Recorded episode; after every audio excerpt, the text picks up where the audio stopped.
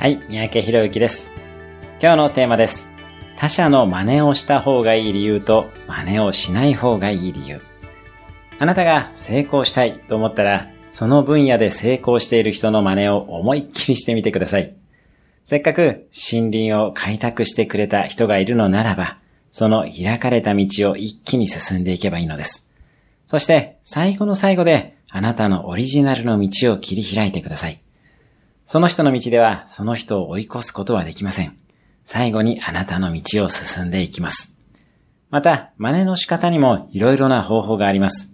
おすすめは内容ではなく売り方などのマーケティングの真似をしていくことです。今日の1分アクションです。あなたの分野で成功している人の名前をネット検索する。今日も素敵な一日を。